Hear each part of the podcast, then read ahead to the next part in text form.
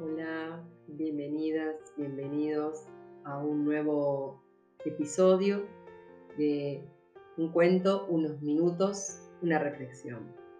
Bueno, hoy les traigo un cuento muy lindo, de, es un cuento zen, em, y bueno, eh, sobre autoestima. Había un discípulo que llegó al maestro y le dijo, Vengo, maestro, porque me siento tan poca cosa que no tengo fuerzas para hacer nada.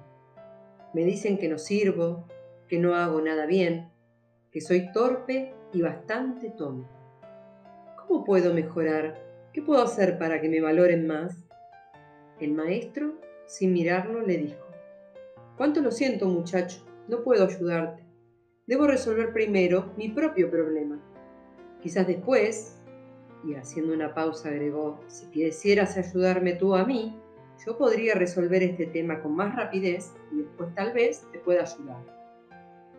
Eh, encantado, maestro, titubeó el joven, pero sintió que otra vez era desvalorizado y sus necesidades postergadas. Bien, asintió el maestro. Se quitó un anillo que llevaba en el dedo pequeño de la mano izquierda y dándoselo al muchacho agregó, Toma el caballo que está allí afuera y cabalga hasta el mercado. Debo vender este anillo porque tengo que pagar una deuda. Es necesario que obtengas por él la mayor suma posible, pero no aceptes menos de una moneda de oro.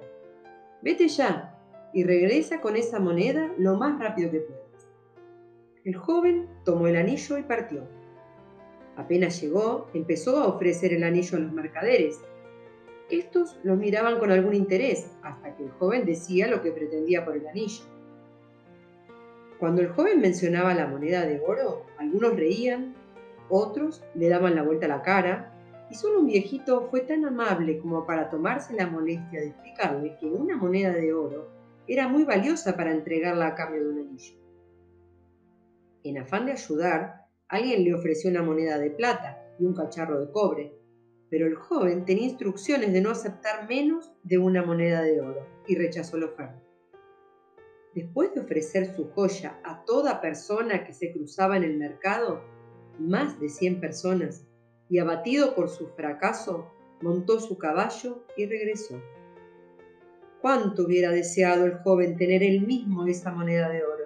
Podría entonces habérsela entregado al maestro para liberarlo de su preocupación y recibir entonces su consejo y ayuda. Entró en la habitación.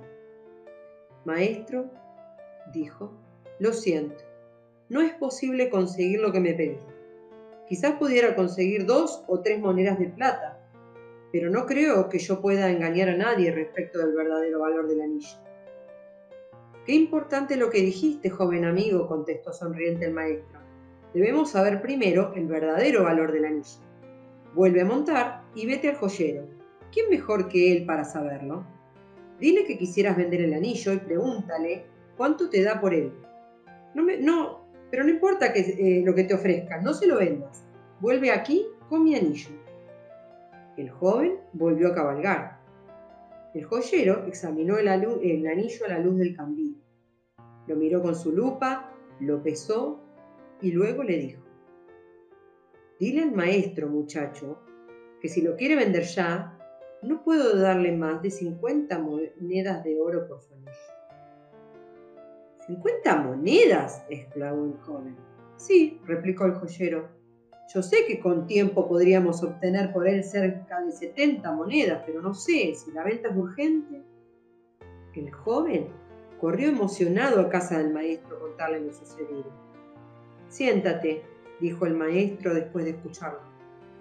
Tú eres como este anillo, una joya valiosa y única, y como tal, solo puede evaluarte verdaderamente un experto.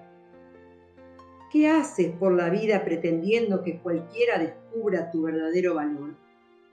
Y diciendo esto, volvió a ponerse el anillo en el dedo pequeño de su mano izquierda.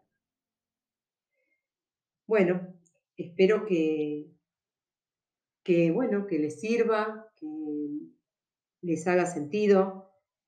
Eh, ¿Cuántas veces vamos por el mundo tratando de ser valorados por personas que no poseen la suficiente información ni criterios sobre nuestras vidas?